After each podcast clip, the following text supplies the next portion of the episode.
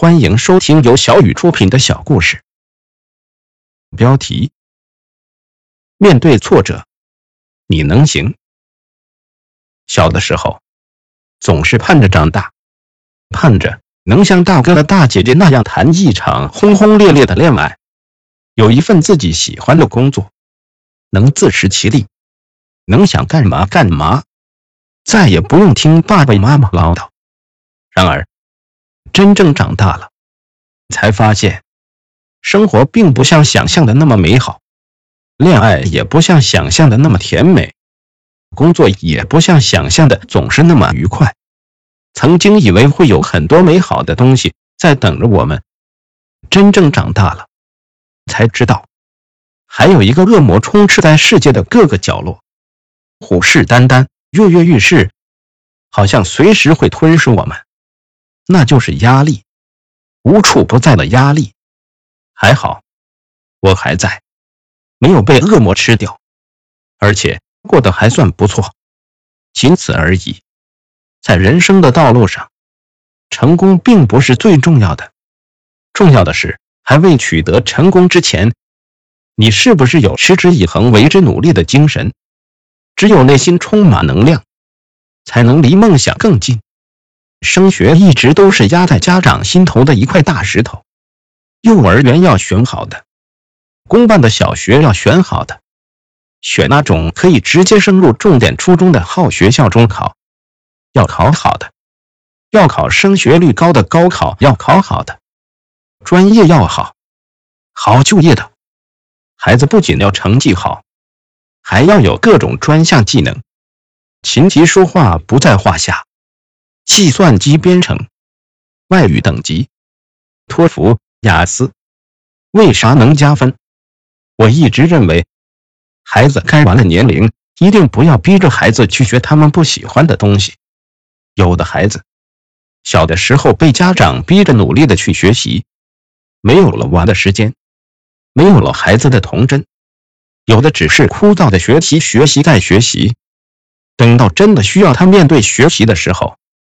他已经失去了学习的兴趣。有的家长给孩子报学前班，让孩子参加各种的学习。真正到了上课的时候，孩子似懂非懂，对学习失去了兴趣。有个朋友的孩子，从小家长就花费了大量的人力物力，不断的给孩子报各种的兴趣班。小学学习成绩一直都名列前茅，不仅是班干部。还是大队委员，还代表学校的孩子去国外游学。孩子阳光帅气，多才多艺，老师欣赏，家长也很是欣慰。但是到了初中，孩子却受到了致命的打击。初中的时候，班里评选班干部，他落选了。一直在赞扬声中长大的他哭了，而且一蹶不振。老师和家长怎么开导他都不行，学习成绩一落千丈，由小学的第一名成为班里的二三十名，妈妈急得掉泪。但是，一切都无济于事。再后来，只好选择去国外上大学。升学的压力，从孩子出生的那天就伴随着家长，伴随着孩子，扼杀了孩子快乐的童年。我们作为父母，应当让孩子知道，我们希望他们生活的快乐、幸福。我们来到这个世界上，不要特意去争取什么，要好好享受生活，活出自己喜欢的样子，而不是去争去抢，拼了命的往塔尖上挤。都说孩子是夸出来的，我不否认，但也不非常赞同。家长如果能很好的用好正激励，收到的效果是你所想不到的。有句话这样说：骄傲使人退步，谦虚使人进步。换句话就是让孩子的学习热情保持恒温。当孩子取得成绩沾沾自喜的时候，家长要泼点冷水降降温，避免骄傲。当孩子受到挫折和打击的时候，家长要加把火。给孩子加加温，鼓鼓劲。孩子只有保持恒温的学习状态，才能稳步成长。女儿初中的时候，一次考试考了七十多分，回家让我签字。我在卷子下面写道：“比上次考试进步了两分，不错哦，加油！”在班里竞聘副班长，孩子的得票名列前茅。但是第二天还要进行综合考核，我意识到第二天的考核不会很理想，于是给沾沾自喜的孩子泼冷水降温。明天的综合考核如果不理想怎么办？孩子也许真的没有想到，如果失败了会怎样。他沉默了一会儿，说：“如果失败了，说明我离着副班长的差距还很大，我会继续努力的。这就是我想要的结果。很简单，从容面对压力，面对失败和挫折。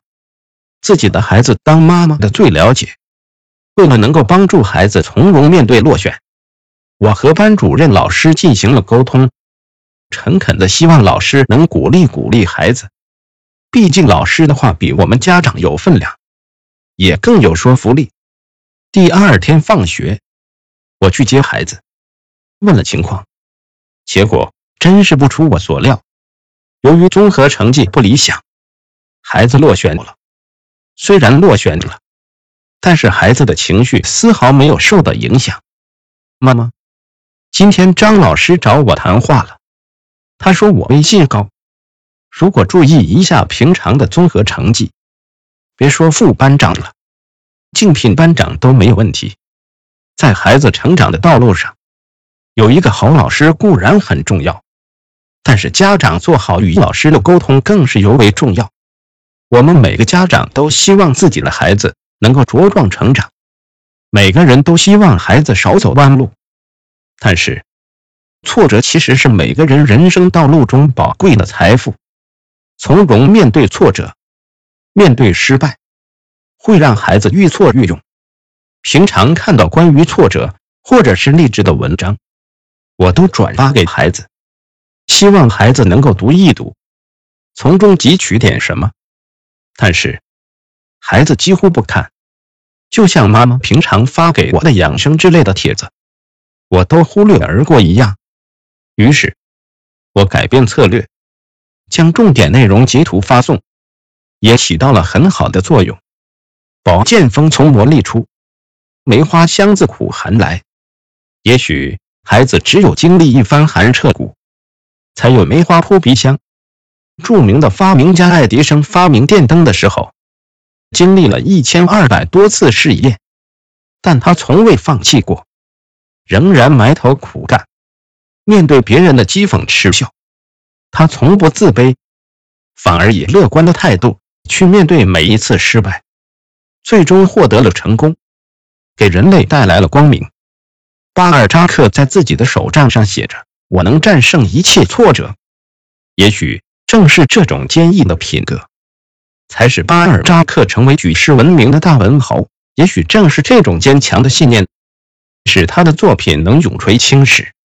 西西弗斯被认为是世界上最不幸的人，他每天做着辛苦却永远也无法完成的工作，而当人们看到他时，他却并没有传说中的凄苦模样，而是捉了只蝴蝶在快乐的玩耍。上帝给了他世间最大的挫折。但并没有剥夺他积极乐观的权利。面对人生中的挫折，他依然可以拥有一份笑看风轻云淡的心境。在巨大的不幸面前，曹雪芹倾注满腔心血于《红楼梦》，写出了这本传世不朽的经典。在巨大的困难面前，张海迪用惊人的毅力学会了多种语言，为社会做出了不可磨灭的贡献。在巨大的挫折面前，奥斯特罗夫斯基用手摸索着，完成了伟的作品。钢铁是怎么炼成的？面对挫折，他们选择了勇敢，选择了坚毅，也就选择了成功。所以，教给我们的孩子，微笑的面对挫折，面对失败，是我们每一位家长义不容辞的责任。故事到这里就结束了。如果大家喜欢的话，可以点个订阅。